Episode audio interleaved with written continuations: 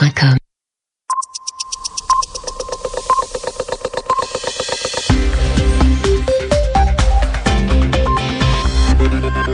RFI 21h, temps universel 23h à Paris. Antoine Janton. Bonsoir et bienvenue dans cette nouvelle édition du journal en français facile, journal présenté ce soir avec Edmond Sadaka.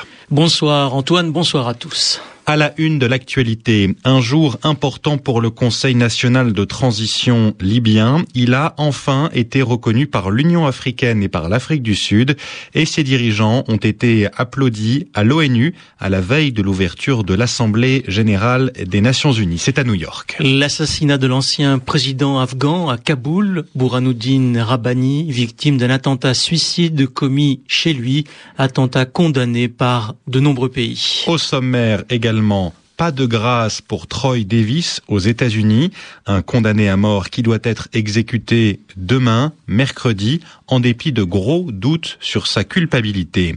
Et puis la relaxe demandée pour l'ancien président français Jacques Chirac, relaxe dans le procès des emplois fictifs de la ville de Paris. Le journal en français facile. Le Conseil national de transition en Libye a reçu un important soutien aujourd'hui. Celui de l'Union africaine. L'organisation continentale a reconnu l'autorité du CNT après plusieurs semaines de refus. Autre reconnaissance, celle de l'Afrique du Sud. Et en plus de ces soutiens, le CNT a été conforté aujourd'hui à la tête de la Libye par plusieurs pays. Par les États-Unis et par la France notamment. C'était au cours d'une réunion des Amis de la Libye organisée à New York aux Nations Unies à la veille de l'ouverture de l'Assemblée générale de l'ONU. Nicolas Sarkozy, le président français, a insisté sur le rôle de la France dans la chute du colonel Kadhafi, colonel qui par ailleurs, selon le chef du CNT, serait toujours en Libye. Barack Obama, le chef d'État américain, a salué, lui, un nouveau chapitre dans l'histoire de la Libye. Nous sommes ici aujourd'hui pour dire au peuple libyen, de la même façon que le monde était derrière vous dans votre combat pour la liberté, nous serons désormais à vos côtés pour mettre en œuvre la paix et la prospérité que la liberté apporte. Aujourd'hui, je peux annoncer que notre ambassadeur est en route pour s'installer à nouveau à Tripoli. La mission de l'OTAN continuera tant que les Libyens seront menacés. Ceux qui portent encore les armes doivent le comprendre. L'ancien régime, c'est terminé. Déposez donc vos armes et rejoignez la Libye nouvelle vers une transition qui est démocratique et juste. Les Nations Unies vont jouer un rôle clé pour coordonner les soutiens internationaux dans ce sens. Nous savons ce dont la Libye a besoin aujourd'hui. De nouvelles lois, une constitution des partis politiques, et une société civile forte et pour la première fois dans l'histoire du pays, des élections libres et démocratiques. Barack Obama, le président américain, des propos recueillis par Frédéric Misselin. Un autre sujet a été évoqué dans les couloirs des Nations Unies aujourd'hui, l'assassinat de l'ancien président afghan. Il s'appelle Burhanuddin Rabbani. Il a été tué chez lui à Kaboul dans un attentat suicide. Il était chargé de négocier la paix avec les talibans en Afghanistan. Cet assassinat a été condamné, autrement dit fortement critiqué par de nombreux pays, le Pakistan, les États-Unis, le Royaume-Uni et la France notamment. Cet assassinat ne va pas nous empêcher de d'avancer vers la paix, a affirmé l'actuel chef de l'État afghan, Hamid Karzai. La justice refuse de gracier Troy Davis aux États-Unis. Elle ne veut pas changer la peine de cet homme noir, peine de mort. Elle estime qu'il mérite toujours de mourir pour avoir tué un policier blanc. C'était il y a 22 ans. Il a été reconnu coupable de ce meurtre. Pourtant, il y a beaucoup de doutes et lui, Troy Davis, a toujours dit qu'il était innocent. Du coup, à cause de la décision prise aujourd'hui, il sera exécuté demain dans l'État de Géorgie, ce qui n'étonne pas Sandrine George. Elle est la femme d'un autre condamné à mort aux États-Unis, un condamné qui affirme être innocent, Hank Skimmer. Sandrine George. Je ne suis pas surprise, je suis extrêmement déçue, mais malheureusement pas surprise du tout.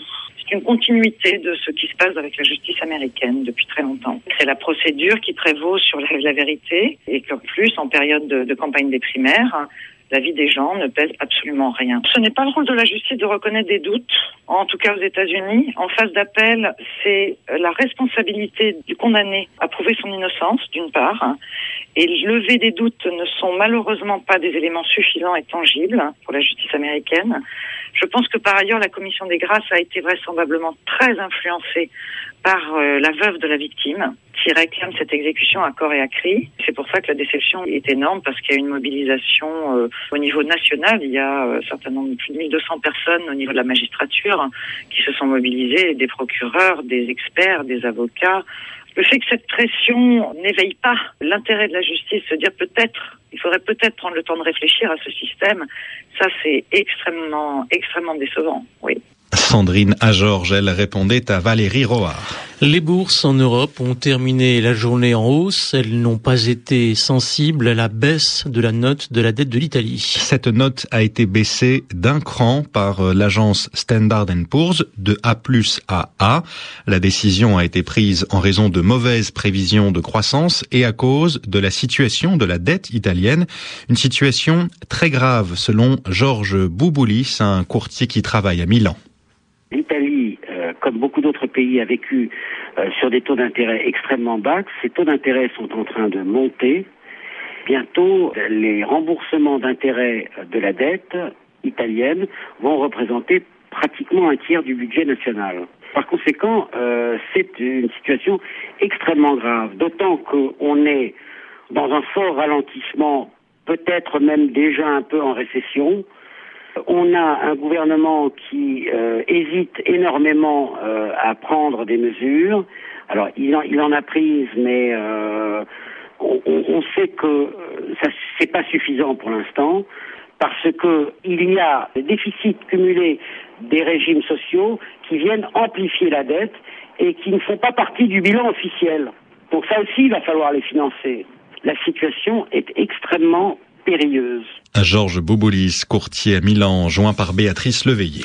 Le gouvernement a été renversé en Slovénie. Les députés ont voté contre la politique menée par euh, l'équipe dirigée par Borut Pahor depuis 2008, une équipe de centre-gauche. Par conséquent, il devrait bientôt y avoir des élections dans le pays, des élections législatives anticipées. En France, le procureur du tribunal correctionnel de Paris a demandé la relaxe de Jacques Chirac aujourd'hui. Il a demandé que les accusations, que les charges soient abandonnées euh, contre Jacques Chirac. Il l'a dit aujourd'hui à trois jours de la fin du procès des emplois fictifs de la ville de Paris, ville dont l'ancien président de la République a été le maire. Le rendez-vous de Wall Street. La bourse de New York termine la journée à la fois en hausse et en baisse. Baisse pour l'indice Nasdaq, moins 0,9%, et hausse, légère hausse pour le Dow Jones, plus 0,1%, Pierre-Yves Dugas. L'indice Dow Jones s'essouffle en fin de séance et n'arrache finalement que 8 points, revient à 11 409 dans un volume de plus de 900 millions de titres sur le New York Stock Exchange. L'indice du marché Nasdaq cède 23 points pour revenir à 2590, le Nasdaq a pourtant profité initialement de records en séance pour le cours d'Apple. Les investisseurs sont de plus en plus convaincus que la société californienne reste en avance sur ses rivaux dans le secteur des tablettes numériques. L'impression qu'un accord est en vue entre le FMI et la Grèce, accord qui éviterait un défaut de paiement du pays surendetté, a soutenu la tendance, initialement en tout cas, l'anticipation de nouvelles mesures que la Fed pourrait annoncer dès demain en vue de faire baisser davantage les taux d'intérêt à long terme aux États-Unis a également motivé les optimistes. Pour autant, les nouvelles ne sont pas vraiment rassurantes. Le Fonds monétaire international met en garde les Européens, tout comme les Américains, contre les dangers de la prolongation de l'indécision politique. Le FMI révise à la baisse ses prévisions de croissance pour presque tous les grands pays. Par ailleurs, les mises en chantier de logements au mois d'août aux États-Unis ont encore reculé. Toutefois, la tendance semble exagérée par les effets de l'ouragan Irène. L'euro est pratiquement inchangé ce soir à 1,3671. Le baril de pétrole brut léger coté à New York reprend moins d'un pour cent et revient à près de 87 dollars. Sur les autres marchés de matières premières, le contrat de coton s'effrite de 0,1%, le contrat de café perd 0,7% et le contrat de cacao grappille tout de même 0,5%. L'indice Dow Jones, je vous le rappelle, arrache 0,1% ce soir, l'indice du marché Nasdaq recule de 0,9%. Et Pierre-Yves Dugas, RFI 23h10 à Paris.